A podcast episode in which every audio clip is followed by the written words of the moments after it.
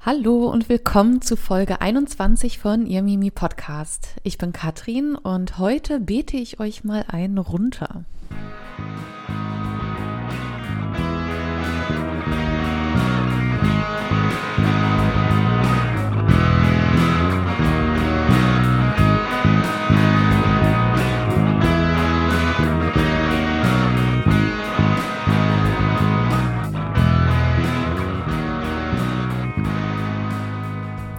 Vater unser, tu bist in himmele, vihi namun dinan, quemerichi den huerde vilodin, so in himmele, so sa in erdo. Brot unser emessig gib uns joto, oplas uns skuldi und sero, so wir oblasem uns skuldigem, entini unsich verleiti in kurunka ossa luci unsich fona ubile. Ja, und was das jetzt genau war, könnt ihr euch vielleicht denken, äh, aufgrund ähm, des Rhythmus oder vielleicht auch der ersten paar Worte. Ich fand das jetzt ganz schön, das an den Anfang zu stellen. Und ja, ich bin gespannt, ob ihr schon ein bisschen erkennen konntet, worum es heute geht. Aber ich kläre gleich natürlich auf.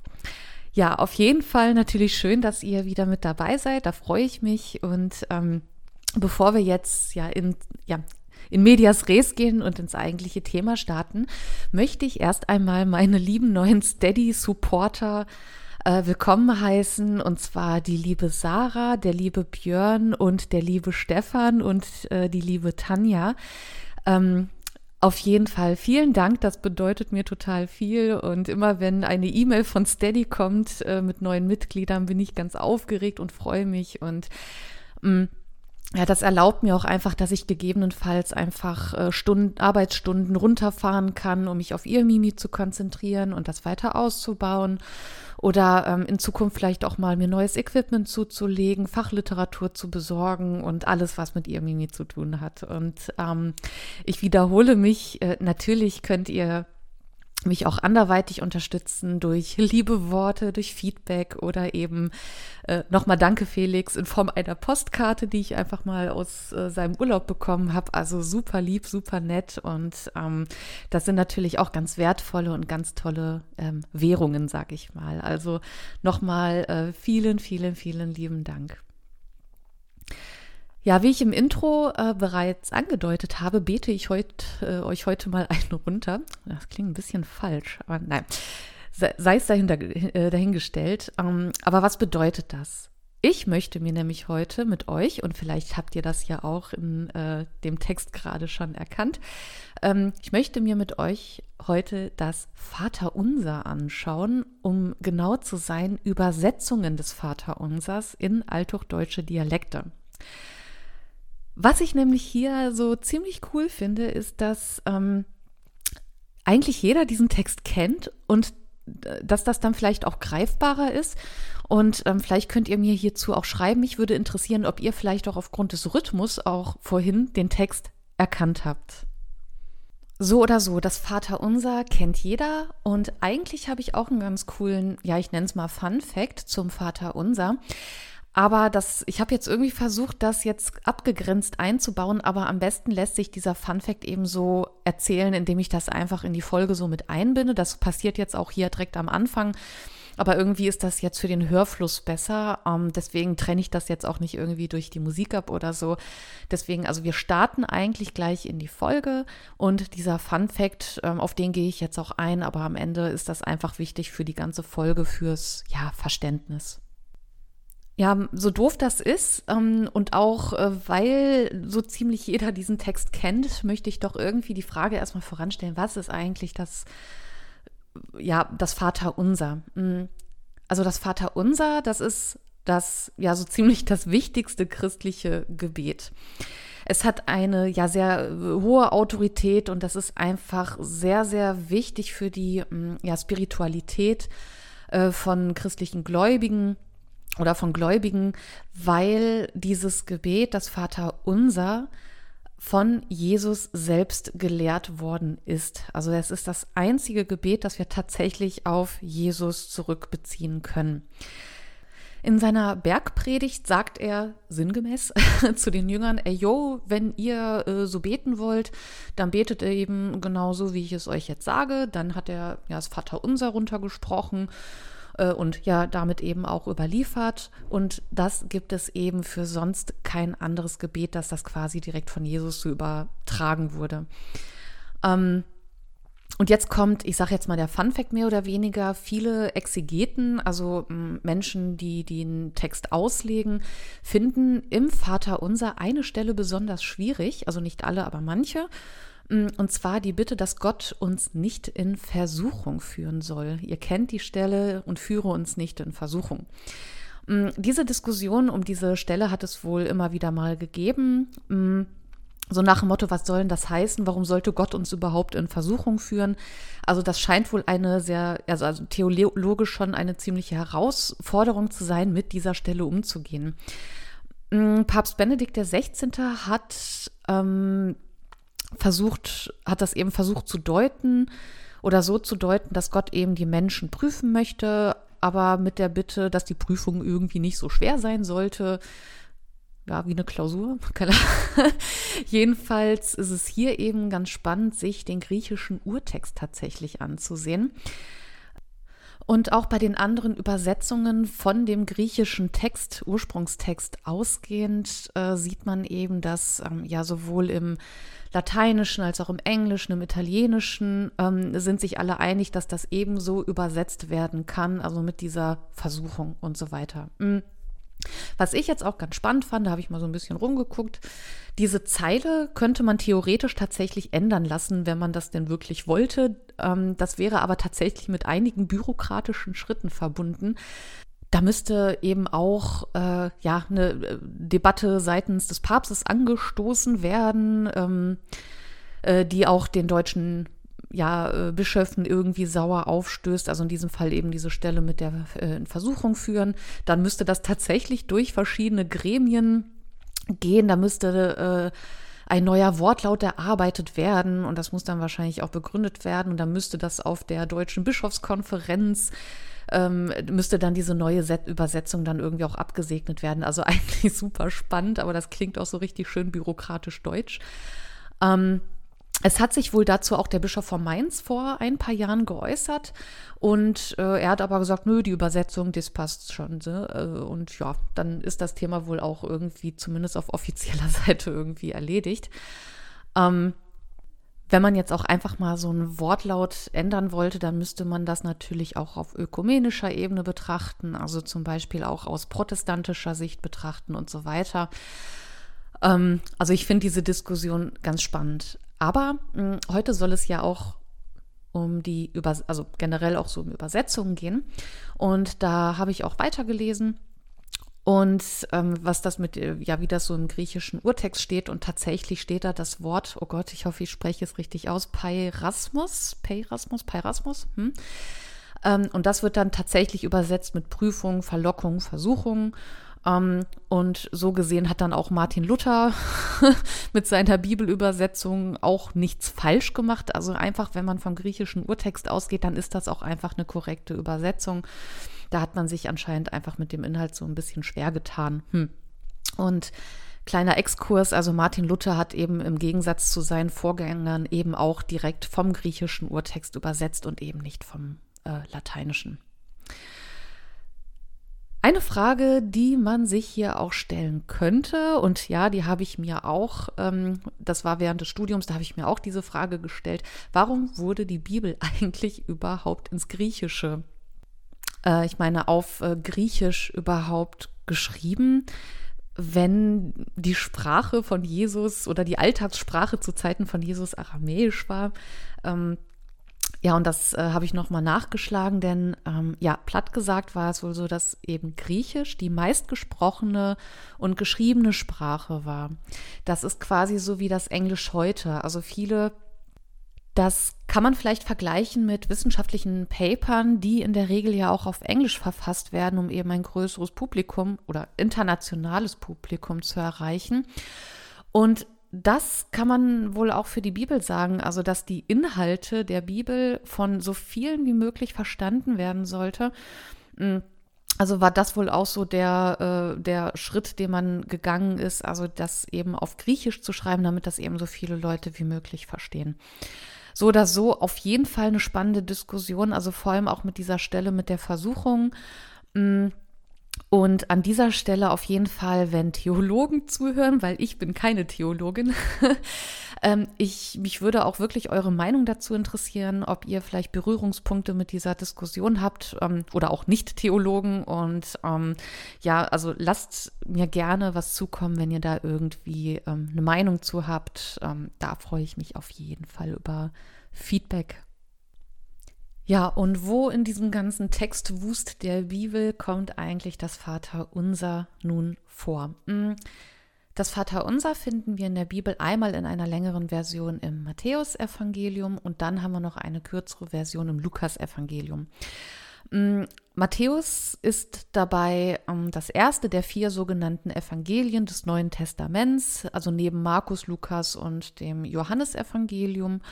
Hm, Evangelium kommt auch aus dem Griechischen und bedeutet so viel wie ja frohe Botschaft. Also haben wir hier im Neuen Testament vier frohe Botschaften vereint, die von Jesus erzählen, also von der Geburt, von seinen Taten, von der Kreuzigung und der Auferstehung. Und auch wenn der Ursprungstext griechisch ist, hat sich aber tatsächlich die lateinische Übersetzung der Bibel ähm, ja durchgesetzt. Und zwar die sogenannte Vulgata, also diese lateinische Übersetzung der Bibel, wird als Vulgata bezeichnet.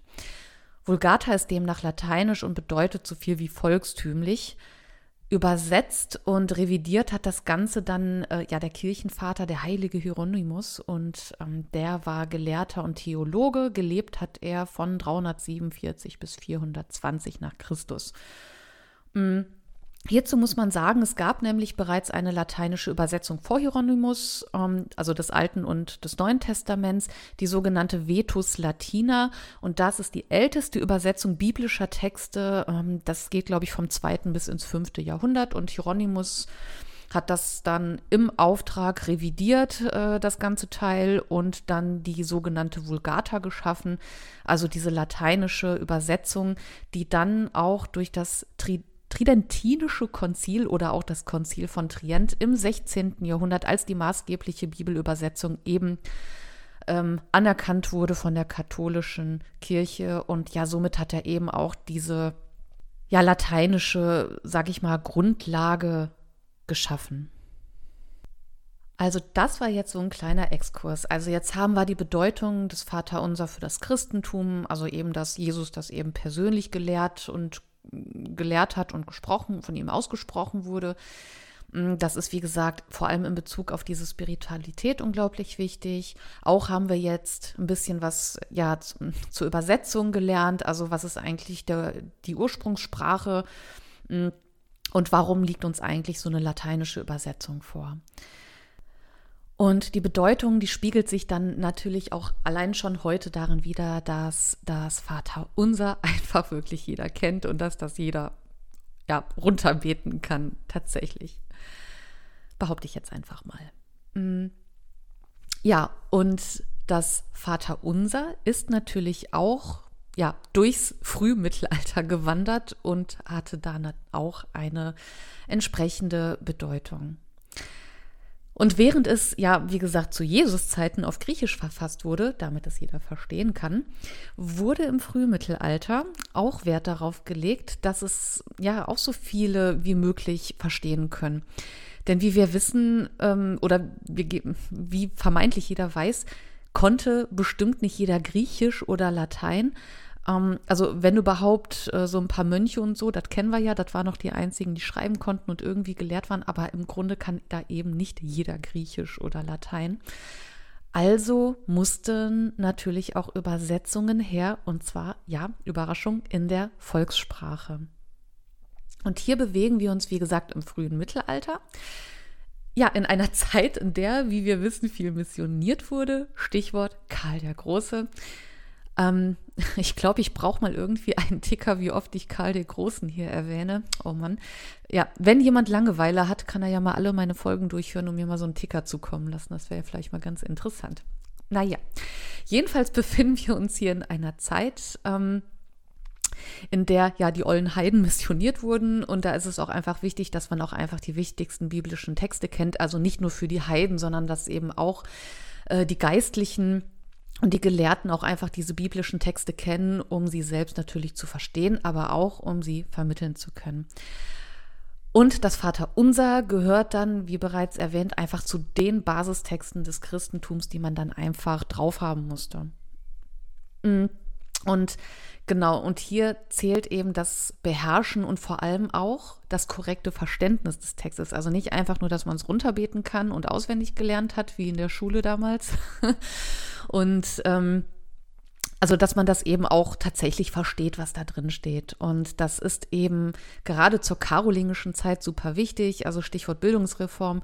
Und deshalb sind eben auch recht früh ähm, viele Übersetzungen in verschiedenen althochdeutschen Dialekten entstanden. Man hat also hierbei nicht einfach nur so eine Version erstellt, also hier schaut mal was auf Altsächsisch oder auf Althochdeutsch oder sonst irgendwas äh, und dann wurde das autorisiert und abgesegnet und dann hat das irgendwie äh, einmal die Runde durchs Land gemacht. Ähm, wir haben hier ganz im Gegenteil ähm, ganz viele textliche Varianten, die wir ja in diesen Vaterunser Übersetzungen eben finden. Und da ist eigentlich, das ist eigentlich auch ganz cool für die Forschung, denn man kann diese ganzen unterschiedlichen Dialekte schön untereinander legen und vergleichen und sich damit eben auch diese verschiedenen Sprachstände des Althochdeutschen einfach mal angucken. Das ist für Linguisten und Sprachhistoriker einfach eine ganz äh, tolle Möglichkeit, um eben direkt diese Texte nebeneinander zu legen, und vor allem, weil wir einfach so einen gängigen Text wie das Vaterunser haben und dann eben verschiedene Dialekte, die man direkt miteinander vergleichen kann. Und das kann man auch ganz wunderbar nachsehen und zwar in einem kleinen schönen Werkchen. Da hat jemand die Arbeit für uns abgenommen. Und zwar in dem Büchlein Althochdeutsche Literatur, eine kommentierte Anthologie. Hm, zweisprachig von Stefan Müller. In einem Reklamheftchen ist das erschienen in Orange. Jedenfalls ähm, das packe ich auch, ähm, euch auch in die Show Notes, weil das ist wirklich ähm, ein ganz, ganz tolles Buch. Also dieses Büchlein, das steht, äh, ja, das sieht bei mir auch entsprechend aus, weil ich so ziemlich alles seit Jahren mit diesem Buch anstelle, was in der Öffentlichkeit und in den Privaträumen erlaubt ist. Also Kopfkino, aber also das ist wirklich einfach so viel wert und ähm, also das sieht auch entsprechend durchgenudelt aus, aber ich muss sagen, äh, für so viele Folgen habe ich dieses Buch schon herangezogen. Das habe ich schon seit dem Studium und äh, also das ist wirklich eine absolute Empfehlung von mir, wenn ihr euch für althochdeutsche Literatur interessiert. So, zurück zum Thema. Hier wurde jedenfalls Folgendes gemacht in dem Büchlein. Ähm, hier wurden nämlich eben diese verschiedenen Vaterunser-Übersetzungen Zeile für Zeile direkt untereinander gepackt. Also damit man wirklich jede Zeile direkt miteinander vergleichen kann. Mm. Und dazu steht auch noch äh, der lateinische Text aus der Vulgata, die wir gerade kennengelernt haben, und auch eine deutsche Übersetzung. Also hier kann man das wirklich sehr, sehr gut nachvollziehen. Welche Version wir hier haben, das ist einmal ähm, der sogenannte oder das sogenannte Sankt Galler Paternoster, also Vaterunser, auf Alemannisch äh, ja, von dem Ende des 8. Jahrhunderts. Dann haben wir das Freisinger Paternoster auf Altbayerisch aus dem 9. Jahrhundert. Dann haben wir äh, ein Vaterunser aus dem sogenannten Weißenburger Katechismus auf Rheinfränkisch aus dem 8. Jahrhundert, dann noch ein Vater unser aus dem sogenannten althochdeutschen Tatian auf Ostfränkisch. Ähm, Kurzer Exkurs, also Tatian war ein christlicher Apologet aus dem 2. Jahrhundert und im 9. Jahrhundert wurde dann seine sogenannte Evangelienharmonie im Kloster Fulda ins Althochdeutsche übersetzt. Daher heißt das Teil so. Dazu kann man aber echt eine eigene Folge machen, nur um ja kurz fürs Verständnis, warum warum das Ding Tatian heißt. Also wie gesagt, ähm, althochdeutscher Tatian, ostfränkisch, 9. Jahrhundert. Dann haben wir noch ähm, als letztes ein Vaterunser aus Notgas Psalter auf Spätalemannisch. Das ist ähm, ja ein, ja, also ein Psalter von Notgar dem Deutschen und das ist ein bekannter Gelehrter aus dem tada, Mittelalter, also aus dem 9., 10. Jahrhundert. Ja, und diese Gebete oder diese Version des Vaterunsers, die stehen jetzt untereinander in den verschiedenen Dialekten und an manche Stelle sind, Stellen sind gar nicht so spektakulär, weil die Worte eigentlich ziemlich ähnlich sind. Aber manche Stellen und Worte unterscheiden sich komplett. Und hier möchte ich das einfach mal anhand eines Satzes ähm, festmachen, wie sich das unterscheiden kann. Und nicht nur einfach nur wegen unterschiedlicher Worte, sondern tatsächlich auch wegen der Bedeutung. Mhm. Also ich habe quasi einen Satz rausgesucht mit zwei Beispielen. Mm, das ist sogar, ja, das ist ganz praktisch, um das zu veranschaulichen. Und hierzu möchte ich die Zeile heranziehen. Unser täglich Brot gib uns heute. Also soweit haben wir erst einmal in den Versionen stehen, ähm, also für unser Brot, mm, Brot unser, Brot unseras, unser Brot, unser tagelicher Brot. Also klar, hier geht es um Brot, unser täglich Brot. Jetzt sticht hier aber die Version des Freisinger Paternosters heraus auf Bayerisch aus dem 9. Jahrhundert. Da finden wir das Wort Brot aber auch vergebens und zwar ist das hier Pilipi unsras. Also äh, das Wort das klingt auch schon wieder ganz furchtbar niedlich, so wie das Muspili aus der letzten Folge. Aber das Ding ist, dass das ähm, äh, auch noch nicht mal irgendwie ein bayerisches, altbayerisches Wort für Brot ist, sondern Pilipi bedeutet einfach so viel wie Nahrung. Also wir haben hier noch nicht mal irgendwie ein anderes Wort, wir haben hier eben auch eine ganz andere semantische Ebene.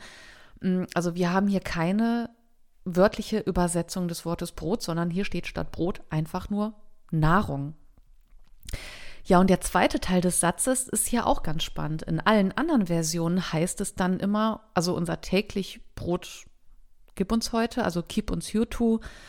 Ähm, das ist eigentlich so das, was in jeder Zeile steht. Also unser täglich Brot, keep uns Jutu, gib uns heute. Aber die altbayerische Version, also da im Freisinger Pater Noster, das rebellt hier schon wieder ganz schön rum. Hier steht nämlich nicht heute, sondern hier steht, gib uns Eogawana. Also was so viel wie bedeutet wie irgendwann oder wann auch immer. So lässt sich das ungefähr übersetzen. Also statt dass unser täglich Brot gib uns heute, steht hier einfach nur, unsere täglich Nahrung gib uns irgendwann, wenn du Zeit hast, aber keine Umstände. Ähm, so nach dem Motto irgendwie. Und hier sticht das Freisinger Paternoster, wie gesagt, ähm, total raus. Schaut man sich jetzt aber ja das Freisinger Paternoster an, nicht als einzelnen Text, sondern als ganze Handschrift, denn das ist, also das muss man jetzt auch noch dazu sagen, ähm, wenn man Freisinger Paternoster eingibt, dann findet man jetzt nicht einfach nur das als Vater unser, sondern man findet das eben als ganze Handschrift mit verschiedenen Predigten und so weiter. Also es ist eine Sammlung von oder eine Sammlung von Predigten und am Ende der Handschrift haben wir eben das Vater unser an sich, aber in dieser Handschrift haben wir eben auch Auslegungen, Auslegungen und Erklärungen des Vaterunsers. Dabei bietet die Handschrift zunächst ja den lateinischen Wortlaut ähm, und darauf eben eine ja, ja sprachlich ziemlich saubere Übersetzung in die Volkssprache. Und anschließend haben wir dann eben auch eine deutsche Erklärung dessen, was darunter zu verstehen sein soll. Also wir haben hier eine Auslegung des Vaterunsers. Und ähm, ja, das ist ein Verfahren, das man wohl seit dem Frühmittelalter eben hat. Und ähm, das ist dann eben eine sogenannte katechetische Methode. Also katechetisch bedeutet ja quasi das ja, Beibringen oder das Lehren des christlichen Glaubens. Also hier soll das eben beigebracht werden. Dabei sind diese Erklärungen im Freisinger Paternoster erstmal nicht für ja das Kirchenvolk an sich gedacht, sondern soll erstmal ähm, zur Belehrung der Priester dienen, die dann eben hm, ja daraus ihren Nutzen ziehen sollen für ihre ja katechetische Unterweisung an die ihnen vertrauten Gläubigen und so weiter. Also das war jetzt gar nicht erstmal so für die breite Masse wohl gemacht, sondern erstmal wirklich für die Belehrung der Priester, damit die das eben auch entsprechend weitergeben können. Ja, aber soweit so gut. Also mir stellt sich trotzdem immer noch die Frage, warum jetzt ähm, zum Beispiel Brot, was eben auch im Lateinischen steht, also Panem Brot, warum das in der altbayerischen Version einfach mit Nahrung übersetzt wird. Und warum ist mir diese Stelle so aufgefallen? Warum ist mir diese Stelle so wichtig, um darüber zu sprechen? Also ich, ich betone es nochmal, ich bin keine Theologin, aber Brot hat ja schon eine immense Symbolik im christlichen Glauben. Jetzt weiß ich natürlich nicht, wie das im Frühmittelalter sich verhalten hat mit christlicher Symbolik, wie ausgeprägt sie war, aber mh, mm, ich frage mich, wie gesagt, schon, warum das Wort Brot hier mit Nahrung übersetzt wird, warum heute mit irgendwann, ja, wenn du mal Zeit hast, übersetzt wird. Und ähm, das fuchst mich ein bisschen. Ich habe meine Fachliteratur durchsucht, ähm, aber eben auch nur mit dem Hinweis, dass es eben einfach so übersetzt wurde. Aber auch wenn das ähm, im Kontext einer Erklärung einfach erscheint im Freisinger Paternoster, warum sollte man Brot einfach mit Nahrung übersetzen? Eigentlich müsste man dann ja das Wort Brot erklären wollen, was für eine Bedeutung das hat.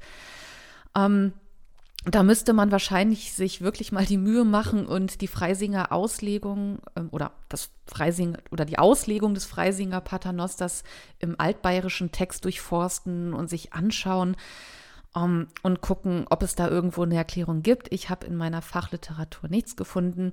Vielleicht gibt es ja irgendwas in der theologischen Fachliteratur. Und mh, mm, an dieser Stelle möchte ich auch gerne dazu aufrufen, also falls hier Theologen am Start sind, oder irgendjemand was in seiner Fachliteratur gefunden hat oder einfach so Gedanken dazu hat, ähm, freue ich mich auf jeden Fall über eure Gedanken und ähm, über Zusendungen. Also haut raus. Also ich finde diese Frage unglaublich spannend, aber habe da leider keine Lösung zugefunden.